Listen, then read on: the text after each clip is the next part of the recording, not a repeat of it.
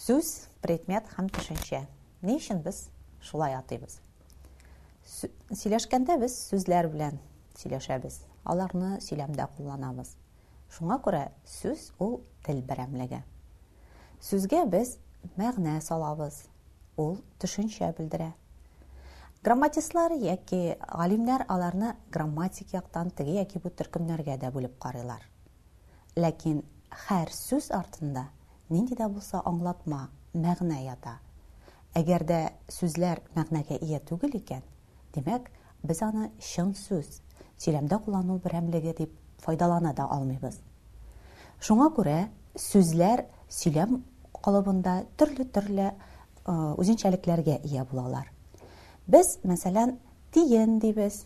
Тиен дигәндә, әгәр дә сүзне үзен генә кулланабыз икән, һәр кеше күңеленә якын булган бер төшенчәне, предметны, ягъни бу очракта үзенә якын булган сүзне аңлатманы күз алдына китерә. Тиен, ул җәнлек, урманда яши, бер агачтан икенче агачка сикерә.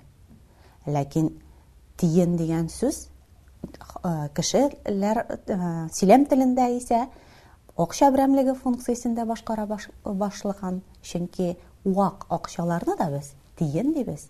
Миңа сумнар түгел, тиеннәр генә бир дигән төшенчәне дә әйтә алабыз.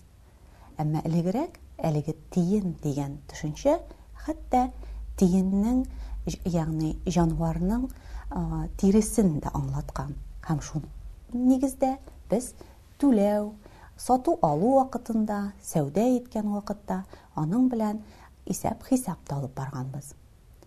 Төшенчәләр бер үк сүз белән аңлатылырга мөмкин, ягъни бер төшенчәне берничә сүз күрсәтә ала. Мәсәлән, без кеше дибез. Ләкин әдәби телдә, сөйләм телендә, язма әдәбиятта адәм дигән сүзне күрергә мөмкин, мәкальләрдә, әйтемләрдә инсан дигән сүз дә очрый. Ләкин кеше дигән төшенчә, әлбәттә, күбрәк кулланыла. Шул ук вакытта, төшенчә белдергән вакытта без бер үк тел берәмлегендә булган, бер үк телгә караган формаларын да күрсәтә алабыз. Бер үк әйбер, әмма төрлечә аңлатыла. Мәсәлән, җиһан дибез, галәм, җир йөзе дибез. Бу төшенчә. Шул ук вакытта һәрберсе аерым сүз. Шуңа күрә төшенчә ул сүзгә бәйле булмый.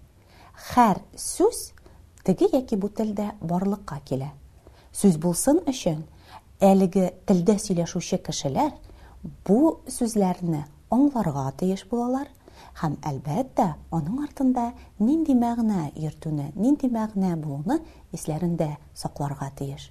Әгәр дә кешегә сүз икәнен без үзебезчә сүз дип аңлатабыз, әмма аны башкалар аңламый икән, Моны тулы хокуклы сүз икән әйтә алмыйбыз. Шуңа күрә сүз ул төрле авазлар җыелмасыннан тора.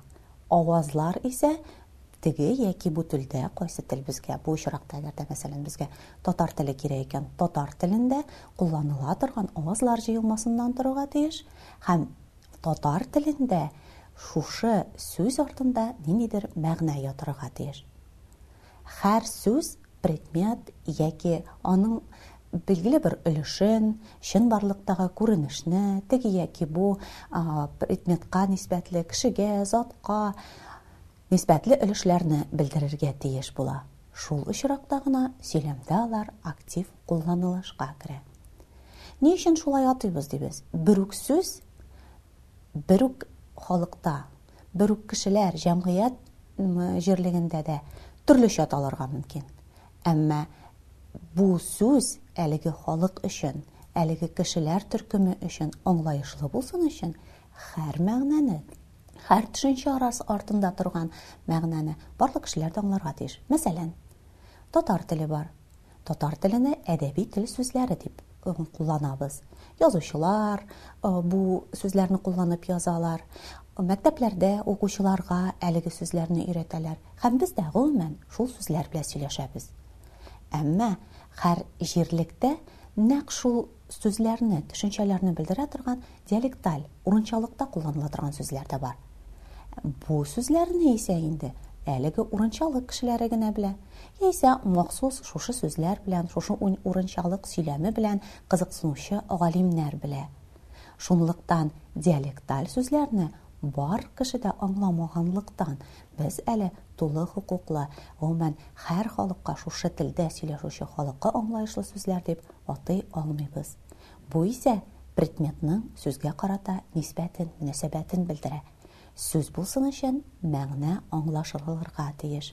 Аңлашылмаган сүзләр белән сөйләү Әңгәмәдәшкә кызык түгел, аны аңлап булмый һәм әйтергә теләгәнне белдерсәк тә, аңлаучы булмаганлыктан аның нәтиҗәсе күренми.